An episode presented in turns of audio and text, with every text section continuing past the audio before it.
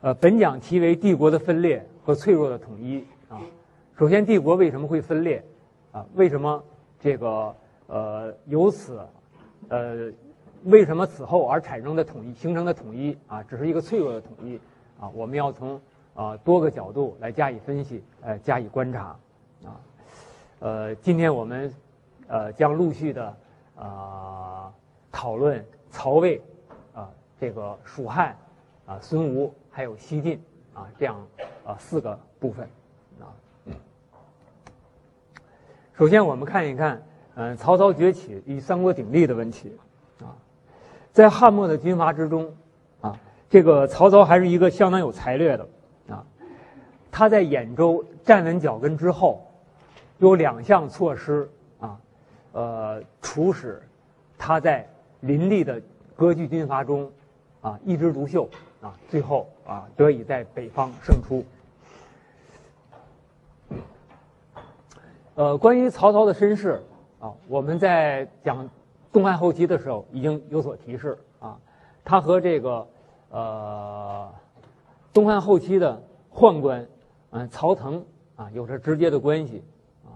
东汉的后期，宦官可以养子，这个养子啊还可以封侯啊。那么曹操的父亲曹嵩。就是曹腾的养子啊，他靠着这样一个呃强大的呃后台啊，一直做到了太尉啊。那么这个曹嵩是从哪儿来的呢？啊，《三国志》说的叫“莫能审其出生之本末”啊，就带着来历不明的这么一个啊说法啊。然后曹嵩呢，生下了这个呃呃太祖曹操，那所以呃曹操的政敌在。攻击他的时候啊，用了很难听的话来骂他，说他是膝盖斜仰、醉烟已丑，啊，意思你是这个宦宦官死党，而且，呃，是不知道哪哪家抱来的啊孩子的后代。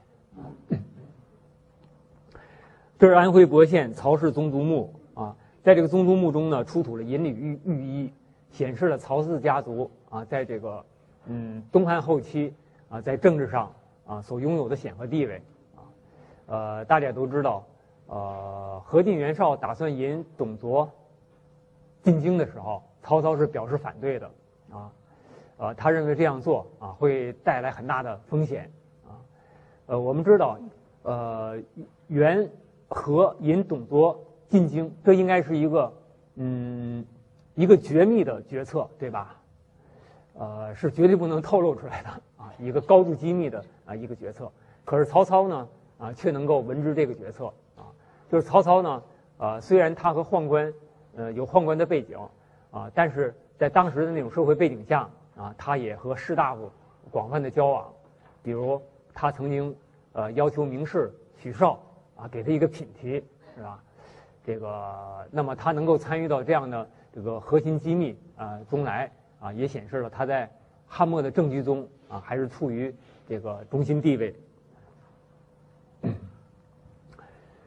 呃，在建安元年，啊，曹曹操在兖州站稳了脚跟，呃，在这个时候啊，他采取了两项重大的举措，第一个是迎纳献帝，第二个是屯田许下，啊，建安元年，曹操用呃荀彧的建议，把汉献帝迎接于许下，由此获得了一个挟天子而令诸侯的啊政治优势，呃，相比之下，袁绍啊却没有采取啊这个措施。他的谋士曾经给袁绍建议啊，要迎大驾于长安，挟天子而令诸侯。可是袁绍呢，觉得天子在身边，呃，事事都要请示啊，太麻烦，哎，于是就没那么做。呃，那么在这个事件上，呃，曹操和袁绍的政治远见啊，就高下立判了。另一个重要的举措就是屯田许下啊，汉末的动乱是极其。啊，严重的给社会带来的破坏非常之大啊！呃，爱好文学的同学啊，如果你来读建安时代的诗文的话啊，你就能知道啊，当时那种千里无鸡鸣啊，生民百余一啊，给社会造成的破坏啊是非常之惨重的。在这种情况下啊，有很多割据的势力，呃，都难以立足啊。原因很简单啊，没饭吃，没粮食。啊，袁绍的军队曾经养食桑葚，就是吃那呃桑树的果实啊。袁术的军队在江淮间曾经靠吃水草和田螺啊来维持生维持生命啊。袁绍呃这个曹操与吕布争夺兖州的时候没有粮食啊，后来是程昱呢呃带着曹军抢劫了自己的家乡啊，后来勉勉强的供应了三个月的军粮，嗯。所以说，这个时候谁有粮食，呃，可以说啊，谁就能有胜利。那么建安元年许下屯田啊，就是一个重大的事件了啊。我们看一岁得谷百万斛，随后在州郡广置田官，大规模的屯田。那么这就为曹操后来的胜利呢啊奠定了坚实的基础。啊随后一系列的重大战役和事件，迎来了三国鼎立的局面。啊呃，这是大家都很熟悉的啊一些重大的政治军事事件。啊，二百年官渡之战，曹操击败了袁绍，啊，中原由此得到了统一。二零八年赤壁之战决定了南北对峙的局面。二幺幺年刘备取得益州，蜀国由此而奠基。啊，二幺九年刘备夺得汉中。啊。因为汉中呢是蜀国的，是蜀地的门户。这个二幺五年，曹操啊平定汉中之平定了汉中的张鲁。到二幺九年呢，刘备就全力来与曹操争夺汉中之地啊。这个曹操呢被迫退出了汉中，由此蜀国才真正得以立足啊。呃，在这一年呢，就是二幺九年啊，又出现了关羽。呃，北伐攻击樊城的事件啊，当时呢，呃，关羽的兵锋啊非常之盛，史书的记载是威震华夏啊。曹操一度想迁都邺城啊，以躲避关羽的兵锋啊，但是没想到孙吴在他背后插了一刀啊，吕蒙在他背后袭取江陵啊，关羽失败，呃，蜀国丧失了在长江中游的一个立足点。那么三国鼎立的局面啊，由此奠定了大致的格局啊。曹操的威胁啊，也由此得以解除。呃，随后呢，孙权就向曹操称臣啊，还劝曹操这个向曹操呃称说天命，意思是劝曹操称帝啊，取代汉称帝。当时曹操的回答大家也知道啊，他说这小子想把我放到炉火上来烤啊，这个呃。在呃，曹操的呃至曹操之死，他始终没有啊称帝啊，因为当时的呃社会舆论和政治条件还不成熟啊，所以曹操有这样的话啊，他如果呃天命真的在我的话啊，我也愿意做一个周文王啊。我们知道到周武王的时候才真正的灭商是吧？啊，他意思是啊呃，在我此生是不想称帝了，可以由我的后代来做啊，呃，所以。呃，我系的，呃，老系主任，呃，简伯赞先生啊，有这样一句话啊，就是曹操是把黄袍当内衣来穿的，啊，呃，就是他实际呢掌管着呃大权啊，但是他没有啊正式的称帝，史书上啊称他为太祖啊，其实他他没有称帝，这个太祖呢只是一个追称而已啊，或者称魏武帝也只是一个追称而已。曹操曾经对刘备说：“今天下英雄啊，唯使君与操耳啊！可袁绍之徒不足数也。”可见曹操很看重刘备的才能啊，知道他不是无能之辈。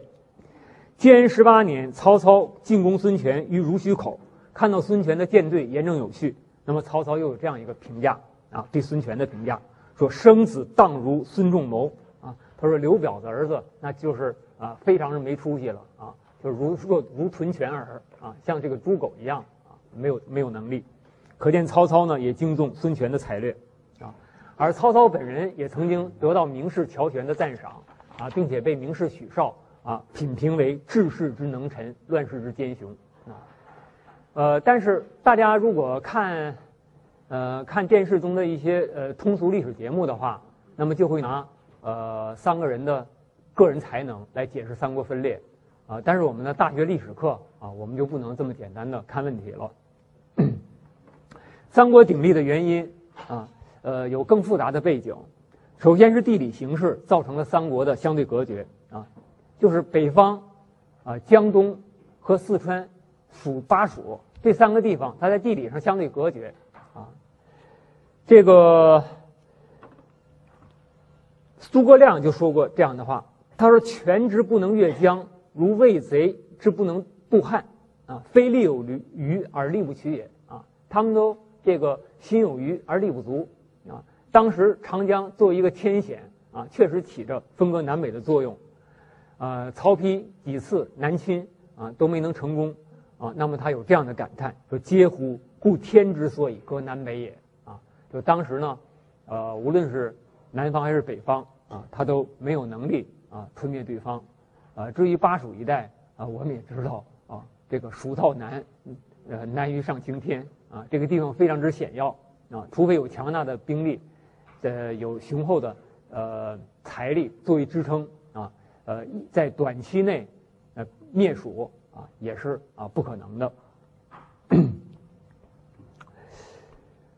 这样这样我们就涉及了第二个问题啊。那么后来三国呃在西晋的时候还是统一了，但在这个时候条件不具备啊。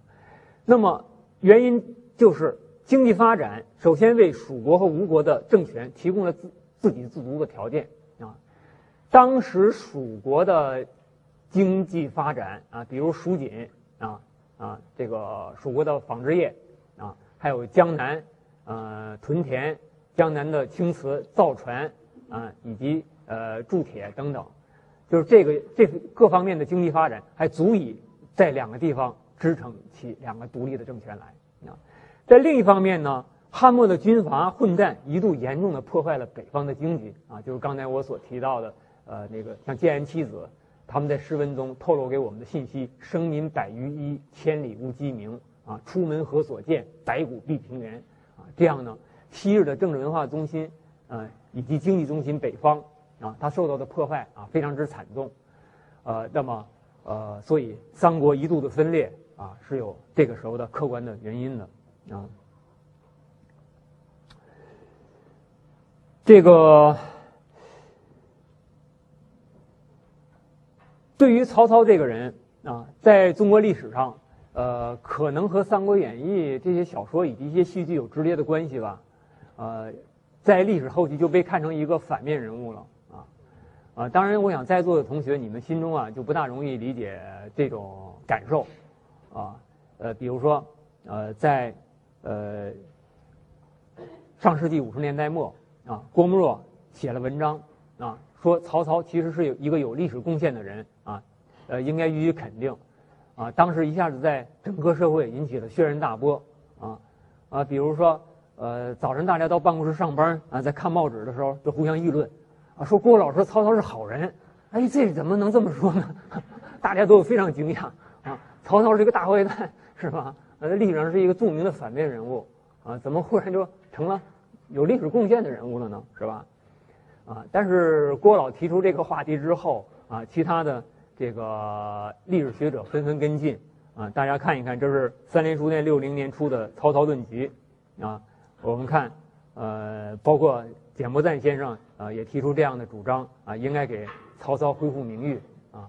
因为当时的历史研究呢，啊，人物评价，呃，几分肯定，几分否定啊，是人们观察历史的一个主要的模式之一，是吧？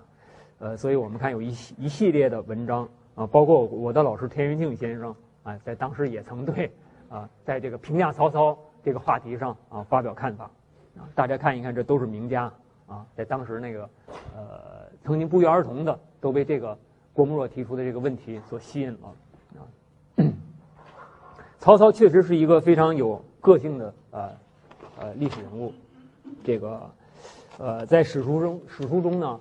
呃，对他的记载啊，也有各种，呃，各种非常生动有趣的细节啊。比如大家知道这个，呃，捉刀这个成语的来源吧？啊，据说曹操个子长得很矮小，他觉得觉得在接见外宾的时候啊，自己有点惭愧啊，不足以雄远人啊。于是他弄了一个身体特别呃高大健壮啊很英俊的人冒充的呃去接见呃匈奴的使者，呃他自己拎把刀装作侍卫。在旁边这个，啊呃在帮他化妆也在场。事后呢，他就派人去探听这个匈奴使者的观感，啊，然后匈奴使者说啊，他说确实你们这个魏王啊仪表堂堂啊，我很赞赏。不过在旁边拿着刀那个人，他是真正的英雄，给曹操气坏了，就派人把那使者给杀了啊。他跟人家斗智，结果被人看穿了，是吧？啊，心里就很不痛快啊。那这样的呃历史花絮，我觉得不管真假吧，挺能反映曹操的性格的啊。大大家在画面上看到这两个字“滚雪”，啊，传说是，呃，曹操西征张鲁的时候，经过汉中栈道石门时所刻啊，原来刻在包河中的礁石上，啊，后来一九七零年的时候，啊，当时要修水库还是要干什么呢？就把那个石头给凿下来，啊，呃，现存汉中博物馆，呃，这两个字呢，呃，一直是中国古代啊著著名的这个啊石刻啊，因为据说是曹操的真迹啊。呃，不过在两千零一年的时候，台湾地区也有人写文章啊，认为这个“滚雪”两个字啊不是曹操的笔迹啊，但是曹操的书法确实很漂亮，呃，一直到了这个嗯宋朝啊，理学家朱熹年轻的时候学的就是曹操的书法啊。有人说你怎么学汉之篡贼的书法呀？朱熹只是默而不言而已。呃，曹操著过《孙子兵法》啊，他在这个呃带兵打仗上非常有才能，呃。同时呢，曹操的呃诗文啊也非常出色。清人赵翼有这样一个评价，叫“创业之君，兼善文学，曹魏父子，故以旷绝百代”。啊，确实三朝之师，呃，后代的帝王大概没有能超过我的。啊，当然，比如说有的同学可能提出来，啊，南南唐二主啊，那那个诗诗词也不错呀，是吧？不过那是靡靡之音吧，是吧？啊。呃，乾隆虽然一辈子写了一万多首诗，啊，呃，但是那个诗中好像没什么，呃，就是说可称道的作品，啊，据说还有相当一部分根本就不是他写的，啊，是他周围的文臣啊替他这个连缀上的，啊，呃，像这样的诗句，今天我们读起来啊，仍然呃非常之动人，啊，像幽烟老将啊，久经沙场，饱经沧桑啊之后啊，能发出的啊这种这个能写出的这种诗句。老骥伏枥啊，志在千里；烈士暮年啊，壮心不已啊。尽管到这个时候，呃，四言诗已经开始衰落了啊，就《诗经》的那种四言诗体啊，已经衰落了啊。但是像曹操这样的作品啊，啊，确实还是千古不朽的。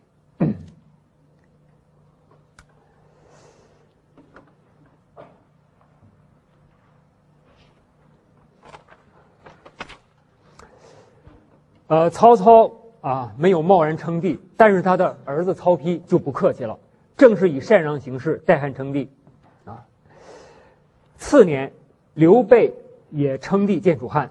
二二九年，孙权称帝建吴国，但是曹魏呢，在三国之中最为强大啊。曹丕最初也是有意统一的，但是他多次攻吴，没有取得实质性的成功啊。魏明帝的时候，曹操的呃曹魏政权达到了繁荣。啊，繁荣达到了盛期，但是政治呢也潜啊潜藏着危机，这就是司马氏的势力啊，在曹氏政权之内啊开始逐渐发展起来了。公元二三九年，齐王曹芳继位，由宗室曹爽与司马懿辅政。曹爽以皇帝的名义升司马懿为太傅啊，实夺其权。司马懿呢啊也很知趣，随后就退退休养病了。啊，曹爽对这个司马懿啊很不放心。啊，曾经有一次派了一个死党，啊，到司马懿那儿探望，啊，他说我要到，呃，荆州去做刺史了，啊，司马懿呢就装作这个呃老迈隆冬的样子，啊，喝粥喝的满身都是，啊，他动作也不利索了，还说哦你要去并州啊，啊那不错，啊，呃故意把这个州名给听错了，啊，这位死党回去之后告诉了啊曹爽，曹爽就放心了，啊，觉得这这个司马懿啊就是。呃，不用把他当事儿的啊。但是正史十年，魏少帝曹芳与曹爽，呃，出城去祭明帝的高平陵啊。司马懿率领他两个儿子司马师和司马昭，这个以及死党蒋济等在京师发动政变啊。在这个时候啊，这个司马懿的老态一扫而光啊，精神抖擞啊，精力非常之旺盛强健了，就是说。呃，随即就控制了京城，并且挟持国太后，罢免了曹爽，啊，从此全归司马氏了，啊，这就是司马氏逐渐的开始，呃，扩大自己的家族势力啊，是所谓司马氏作家门。大家这个事件呢，就叫高平陵之变啊，呃，它意味着啊曹氏势力之衰和司马氏之兴啊，高平陵之变或者叫高平陵事件。呃，司马氏是河内温县大族啊，所以今天的那个呃河南温县大族，这个温县今天还雕呃司马懿有司马懿故居，还有司马懿塑像啊。我不知道这有呃河南的同学没有去没去看过这个塑像啊？我觉得这个塑像雕的非常奇呃塑的非常奇怪啊。首先首先这帽子上这有个顶个顶一个球是吧？呃，这不知道是身上呢又穿的一种袍子。呃，然后这个姿势一看就是唱戏的姿势，是吧？这身上整个这一套装束呢都是戏装，啊，呃，我不知道当时的县政府是怎么想的啊，啊，可能把京剧里的一个形象啊塑在这儿了。实际呢，啊，汉晋的呃高级文官他们戴的帽子应该叫是进贤冠，进贤冠，呃，它是以粮的多少来区分等级的啊，比如说呃，王侯。呃，王公他们戴三梁冠啊。那么司马懿既然是太傅啊，那么他位在上宫，他应该戴进贤三梁冠啊，而不是这种呃脑袋上有个绒球的这种帽子。好像历代都没有这种帽子，呃，除了舞台上啊。下面我们讲一讲诸葛亮治蜀啊。呃，在三国势力中，刘备崛起最晚。声望最低，势力最弱，啊，呃，那么他是在遇到诸葛亮之后啊，呃，然后君臣合作啊，诸呃刘备的事业才出现了啊转机的啊，这个，那么呃，在这个时候有一个三顾茅庐的故事啊，呃，在三顾茅庐的时候啊，那么据史书记载，呃，诸葛亮为刘备分析了天下的局势啊，那么这段呃分析呃留到今天。呃，留到后后人名之为隆中对啊。那么我们看看诸葛亮啊是如何分析天下形势的啊。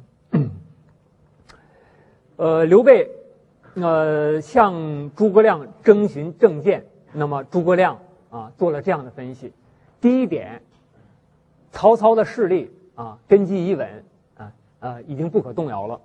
今操已拥百万之众，挟天子而令诸侯。此诚不可与争锋啊！这个势力非常强大，是一时难以撼动他的啊。那么孙权也是如此，孙权具有江东以立三世，国险而民富，贤能为之用，此可以为援而不可图也啊。呃，这个呢，说孙权的势力啊，也是根基已稳。那么，呃，还可供呃刘备发展的空间是哪些呢？啊，就是荆州和益州啊。荆州北据汉沔，历尽南海。啊，那么这是一个可资争取的啊地方，益州险塞，沃野千里啊，呃，也尽量的努力把它拿到手里啊。那么，如果能把荆州和益州拿到手中的话，那么，呃，将军若跨有荆益，保其延祖，西和朱荣，南抚夷越，外接好孙权，内修正理，天下有变，则命于上将，将荆州之军以向渊洛啊。将军身率益州之众。出于秦川，就是在京益两个地方同时北伐。说如果呃真的这样的话，那么霸业可成，汉室可兴矣啊！所以我们来仔细观察这个刘呃这个诸葛亮为刘备的筹划啊，他的最核心的要点就是两点：第一，跨有荆益，是吧？啊，第二就是联吴抗曹啊，而不是联曹抗吴，呃，抗吴而不是相反，是吧？就是跨有荆益，联吴啊，抗曹。啊，这是这个，呃，因为相对来说，曹魏较强啊，而孙吴较弱啊，刘备当时更是非常之弱了啊，呃，所以对于刘备来说，呃，联吴抗曹啊，是一个比较理性的选择啊，比较理性的选择。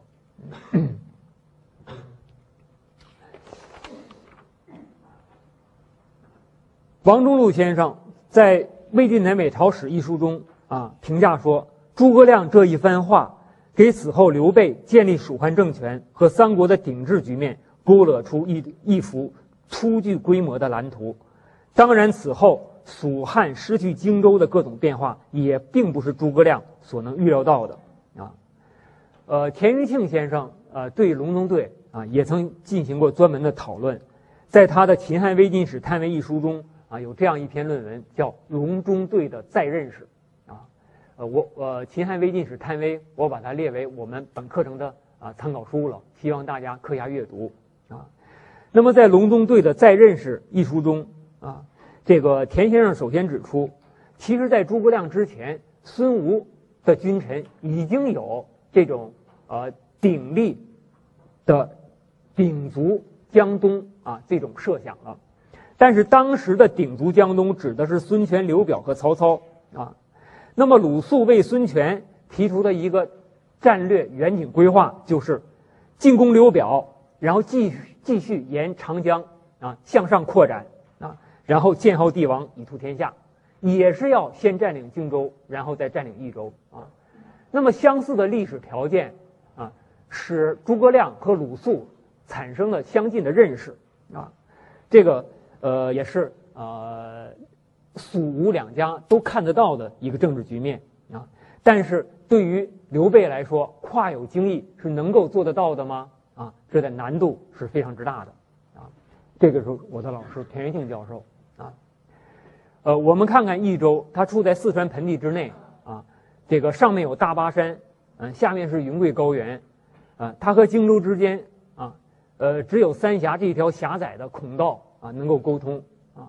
那么由此我们就看到啊，像同时拥有荆州和益州啊，在这从呃长远来看难度非常之大啊。主要难在哪里呢？难在孙权不会长久容忍在荆州的刘备势力。刘备也难以长久维持着荆州的军事存在啊，就是在长江中游这个据点，孙吴啊势在必得啊。那么对于处在四川盆地里的刘备势力啊，他是一个非常呃脆弱的政权啊，就是实力非常非很弱的政权啊，他也没有能力啊同时维持这两呃保有这两个地方啊。那么田余庆先生认为，这种经义不可兼得的情况，估计刘备有所察觉。啊，但他一时啊，他不能心甘情愿的接受，他总不能把荆州先让出去吧？啊，但是后来，呃，镇守荆州的关羽挥师北伐，那么在嗯田余庆先先生看来，就是自己殉端了。啊，呃，我我把它翻成我的话来说，就是早死了。对，因为你北伐曹操，这个孙吴会借机从背后来取得啊，来占有荆州啊，来呃这个这是。啊，几乎是不可避免的事情啊。呃，关羽大意失荆州，使蜀汉势力被封于三峡之内。但是刘备呢，仍然不放弃跨有荆益的设想。公元二二幺年，轻骑大军伐吴啊，呃，次年在夷陵之战被陆逊火攻所破啊，连破蜀军四十余营啊，呃，这场失败非常之惨啊，因为。呃，刘备是倾全举国之力啊来争荆州啊，呃，但是这个呃遭到如此惨败，使蜀国啊受到重创。诸葛亮听说这场失败之后，他说：“法正如果在的话就好了。他首先他也许就能够制止刘备的呃东伐啊，即使不能制止东伐的话，也不至于败成这个样子啊。可是，在事先我们在史料之中并没有看到诸葛亮反对伐吴的声音，是吧？啊那么如何理解这样一个问题呢？啊，就是诸葛亮也许不以伐吴为然，因为他是主张联吴的，但是呢，这个跨有荆益的思想，我想也很强烈的盘踞在诸葛亮的脑海里，啊，因为这个建议也是他提出来的，是吧？啊，就是刚才我们看到隆中对中就有这样的设想，所以他也许觉得伐吴，呃，也许还有取胜的可能呢，啊，但是无论如何，跨有荆益的战略设想终于破灭了。在刘备病死之后，诸葛亮辅佐后主刘禅，恢复了与孙权的盟友关系啊，就是跨有荆益失败了啊，但是联吴抗曹还得继续下去。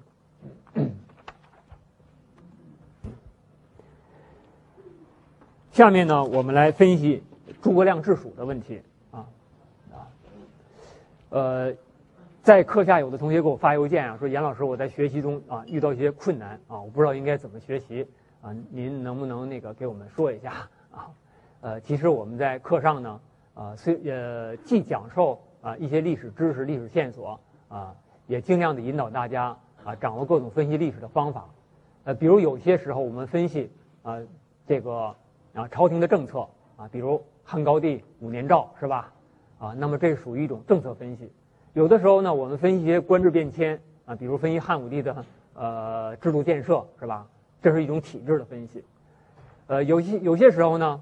啊，我们会分析这个政治思想啊的变化，比如说儒家、道家和法家啊这些思想的啊这个在不同时期的不同影响啊，这是一种文呃政治思想分析。有的时候呢，我们就要分析一些政治势力和政治集团啊他们的沉浮啊他们的呃分合变迁，比如儒生与文吏，比如说外戚与宦官等等，是吧？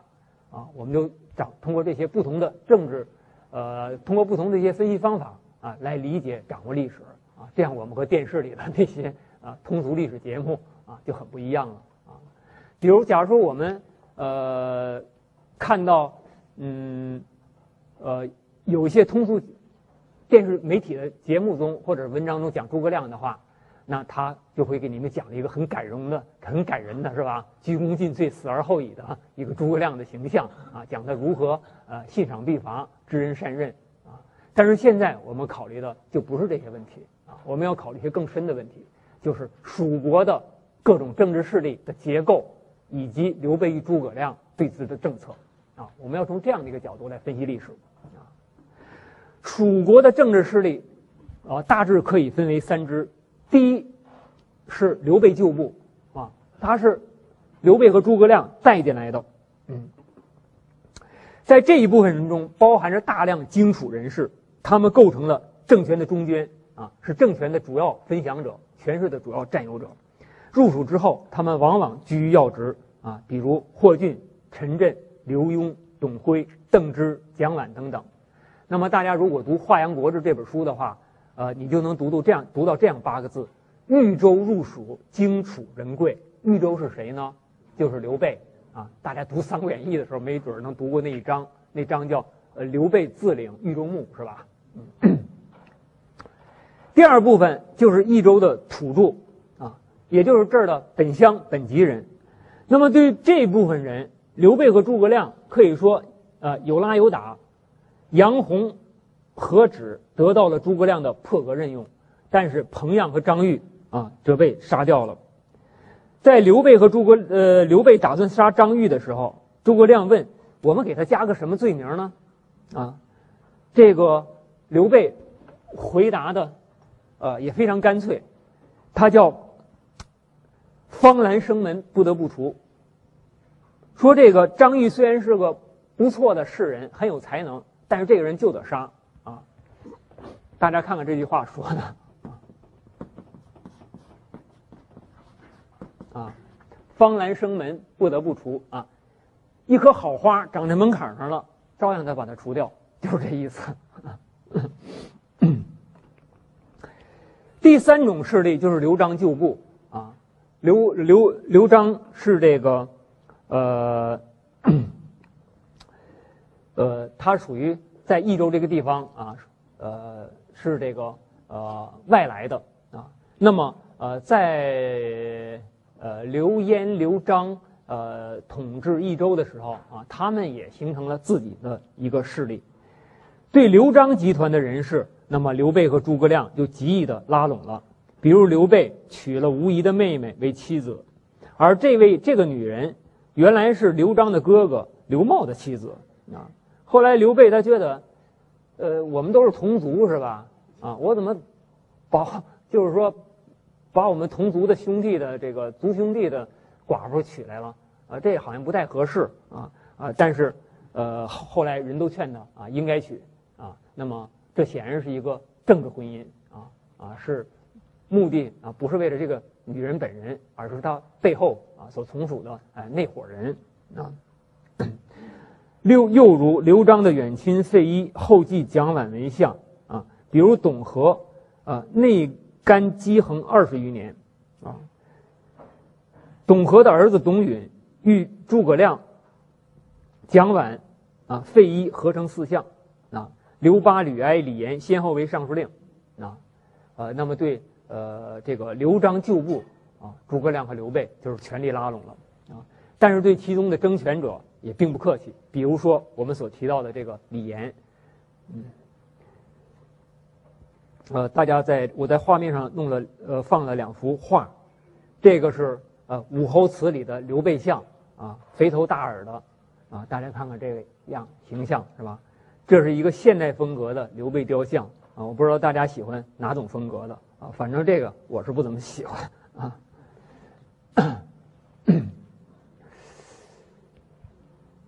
呃，南阳人李严继董和之后，成为旧人的代表，也就是说呢，成了刘璋旧部的代表啊。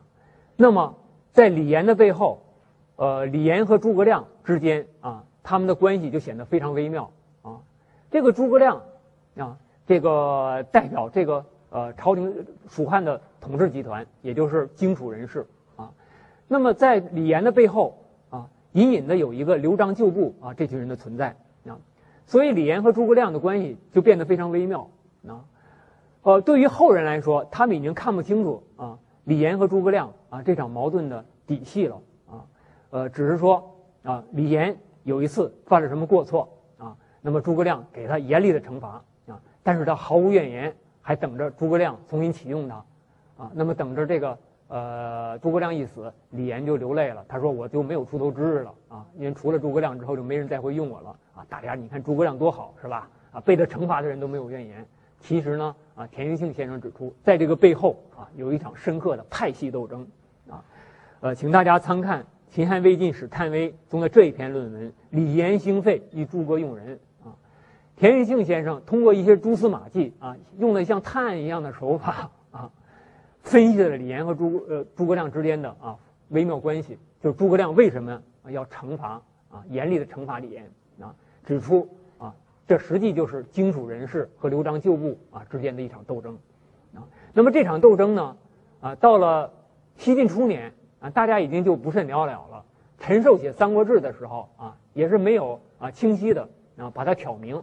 呃，那么一从此之后，这场事件就没人知道了啊。那么一直到了呃二十世纪末，田余庆先生又把它重新给揭示出来了啊啊。当时呃田先生这篇文章我们读着啊，都觉得非常之那个啊，也非常之有新意啊。就从一些细细微啊，一些非常零散的蛛丝马迹中，像探案的一样啊，把一场斗争啊呈现在我们的面前了啊。呃，诸葛亮的一个重大事业啊，就是北伐啊。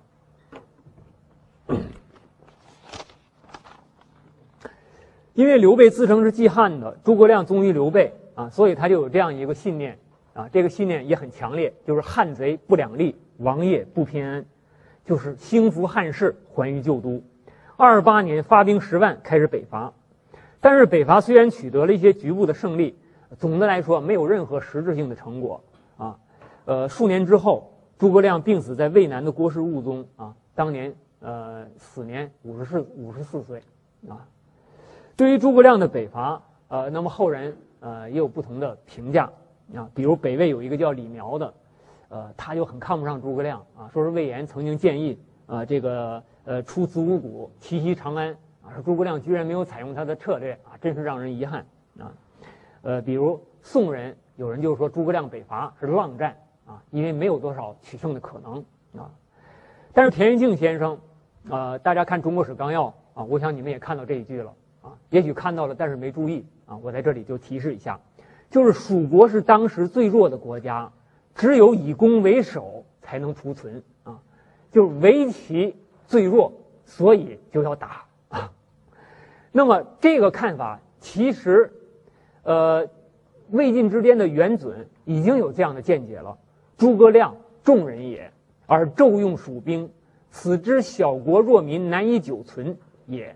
小国之虑在于实力功以自存啊。我读史的时候读到田先生这些议论、袁准这些议论啊，就产生若干联想啊。呃，我就联想到建国之后，蒋介石被赶到台湾去了，他就提出一个口号叫“反攻大陆”，他就想通过这个口号啊，把人心凝聚起来，是吧？呃，那么现在这个随着台湾经济实力逐渐强大，呃呃，两岸关系逐渐变化啊，反攻大陆这口号到现在压根儿就没了，是吧？呃，现在台湾人是是用别的口号了，比如一个是台独，还有马英九先生的民主，是吧？他打别的旗子了啊。那么一个政权，他想通过一个东西把它具有号召力的口号，把大家凝聚起来，有一个目标为他而奋斗啊，这样才能保持振作啊。那么像蜀国当时就是如此啊，呃，否则他就在一个一天一天庸庸碌碌中，可能就萎靡下去了啊。这个政权后来他就没有任何竞争力了。所以诸葛亮呢？呃，时不时的就要打一打，啊，呃，也是有他的考虑的。啊，袁准这个说法，就是说，本来诸葛亮是个非常谨慎的人，而重用蜀兵，啊，除了他忠于刘备，要兴复汉室，啊，这个呃比较呃高调的理想之外，可能还有另一种啊很实际的考虑，啊，就这两方面呢，我们都要考虑到。呃，大家在画面左呃右侧看到的是《前出师表》。啊，这是中国历史上的名篇，据说是岳飞手书，哦，那就不得了了，是吧？一个诸葛亮的文章，岳飞的笔记，那所以他对后人来说这吸引力就太大了，是吧？呃，感召力就太大了，啊，不过据学者的考证，他可是可能是名人的委托啊啊，不一定真的是这个呃呃出自岳飞之手。呃，不过如果我们还回到。最初的视角就是蜀国是一个最弱的国家的话啊，那么北伐不可能取得真正的成功也是事实啊。我们来看三国末年的人口，蜀国九十四万人，吴国有二百三十呃三十万人，蜀呃魏国有四百四十三万人啊。那么我们看看这个人口的比例，蜀国之弱就可想而知了啊。就是三国之中，蜀国最小最弱。经济文化最不发达，人才也最少啊。这个，呃，后后来有一个什么“蜀国无大将，了化做先锋”什么的，是吧？啊，就是他这个地方啊，确实是从长远看是没有政治前途的啊。大家在画面上看到的是那个呃蜀道上的古栈道啊，呃，蜀国想通过这样艰难的呃这样呃险峻的道路，把军粮运到前线，然后。支撑北伐战争啊，那个也确实是非常之啊困难啊。陈寿的《三国志》呃对诸葛亮有一个评价啊，我们记得这个评价呀啊相当之叮当啊。他说诸葛亮的才能智容为长，其谋为短啊，就是让他管理军队做到军纪严明、井井有条，这是他的强项啊。但是出奇制胜啊，诸葛亮不行啊。对这一点，我系的老系主任。简伯赞先生也有一句话，啊，呃，简伯赞对诸葛亮的评价就是说，诸葛亮的军事才能只能给曹操做个秘书，啊，啊，比曹操差得远了啊。理民之干优于将略，就是他管理民政的能力啊，超过军事能力。呃，同时所欲对敌，获之人杰啊。他的对手是司马懿啊，这也是一个出色的人物，加众寡不谋，攻守一体啊。他以弱抗强啊，呃，对方呢又是以以逸待劳啊，以守待攻啊，那你进攻别人就要花费更大的力气啊，付出更大的代价，所以呢，彼虽连年动众，未有所未能有克啊，这这这个这一段对诸葛亮的评价，我觉得相当的全面，也相当的精当啊，当然也为某些特别崇拜诸葛亮的人所不满啊，认为贬低了诸葛亮啊，其实不是那样的，我们读读《三国志》。啊，诸葛亮传什么呢？什么的，我们就知道陈寿其实是非常尊敬诸葛亮的啊啊。但是后来有的人不满啊，他就说这个陈亮啊，呃，就说这个呃陈寿啊，呃，他曾经啊因为某种事情被诸葛亮给罚过是吧？啊，所以呃污蔑诸葛亮啊，其实不是那样的。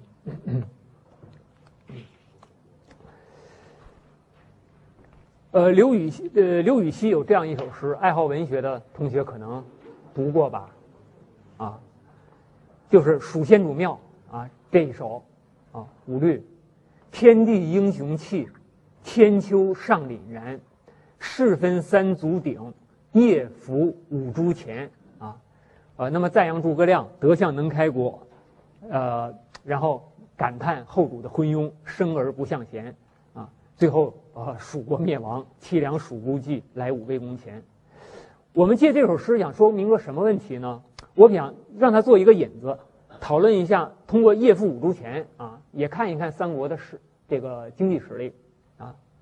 刘备入蜀，他面对的是就是军资不足，那么这个地方呢啊，在经济上啊资源也有限啊。当时就有人给他出了个主意啊，他说军资不足怎么办呢？刘巴给他出了一个主意，你铸纸百钱，那不就得了吗？啊，刘备觉得这个办法很好，就铸了大量的纸百五铢，啊，由此就形成了蜀国的货币体系，就是纸百体系，啊。但是我们也知道啊，因为这个汉代的五铢大概是一一枚是三到四克，而直白五铢大概是八到九克，啊，重量上只不过是汉五铢的两倍到三倍，可是在价值上是一百倍。大家想一想，这就不就是利用通货膨胀抢老百姓的钱吗？是不是？我铸了一大批钱，靠着我的政治实、军事政治实力，我拿着都就强买了啊。那么这种办法，实际就是利用通货膨胀啊，政府掠夺啊民民间钱财的一种手段啊，铸造大额、铸造大额的那个大面值的货币啊，呃，这个呃，这是蜀国的，就是大家看看啊，直百五铢，由此形成了这种直百的体系啊。后来它就成了蜀国的通用货币了，也反映了蜀国的经济啊。呃，尤其在货币上啊，至少采取的是一种啊很不稳健的政策。那么孙吴也是，大家看孙吴大权当千，还有大权当两千的，就这么一枚东西就当两千个五铢钱啊，它本身没那么没那么没那么大的价值啊，因为古代它是铸币，铸币和纸币有一个根本性的不同，就是铸币本身是有价值的，是吧？我给大家讲过，比如说你铸一千钱啊，那你的成本也得七八百钱啊，你得用料用工啊。啊，这不像纸币啊，印钞机一开，哗哗要印多少有多少，啊，那是不一样的。蜀国所铸纸百五铢、纸百钱，与孙吴的大权一样。孙吴孙吴的货币就是大权体系啊，那么蜀国就是直白体系。相比而言，呃，曹魏实行的依然是五铢体系。魏文帝所铸的五铢啊，虽然质量比较呃粗劣啊，并且还有若干年废纸货币。但是到魏明帝所种的五铢，重量就与汉相近了，一枚大约三点四克，啊，那么这个与汉武帝所铸的五铢啊，就是非常之接近了。所以三方比较，哪一家才真正的夜父五铢钱呢？其实是曹魏也付五铢钱的，是吧？啊，那我就通过这么一个一句诗吧，我们讲一讲三国的货币，我们比较一下啊，我们也能看到一个，就是曹魏在经济上啊比较发达啊，人口。啊，更为众多啊，那么它的发展前途啊，显然是在三国之中啊，它是最啊，呃，由北方来统一呃西呃南方和西方啊，是呃比较顺理成章的一种这个考虑啊。所以周维良先生呢也是这样啊，周维良先生也是我的老师之一了啊，呃，他在上世纪五十年代比较早的时候写过一篇论文叫《论诸葛亮》。啊呃，给诸葛亮一个新的评价啊。郭沫若先生不是给曹操一个新的评价吗？啊，周维良先生开始重新评价诸葛亮啊。呃，其目的就是呃抹掉诸葛亮身上啊所被披上的那一圈神圣的光晕啊。周先生说，蜀国虽然政治清明，但却是建筑在严刑峻法的基础之上的，而不是建筑在与民休息、发展生产、因而繁荣富足的基础之上的。啊所以论统一全国的条件，蜀不如吴，吴不如魏，蜀国在各方面都没有足够的力量可以完成统一事业，北伐战争因而也就失去意义了，啊，当然这种从谁有资格统一啊来评价历史啊这种思路呢，就相对是比较老一点儿，是吧？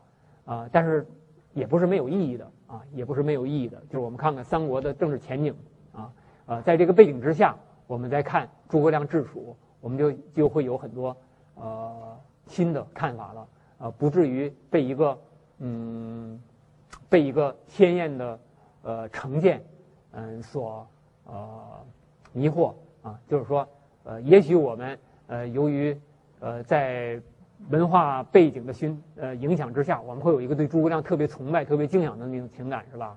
呃，但是在我们分析历史的时候，我们可以抛掉这些东西啊，客观的啊来看诸葛亮这个人。呃，下面我请大家休息几分钟，啊，九点钟再继续讲。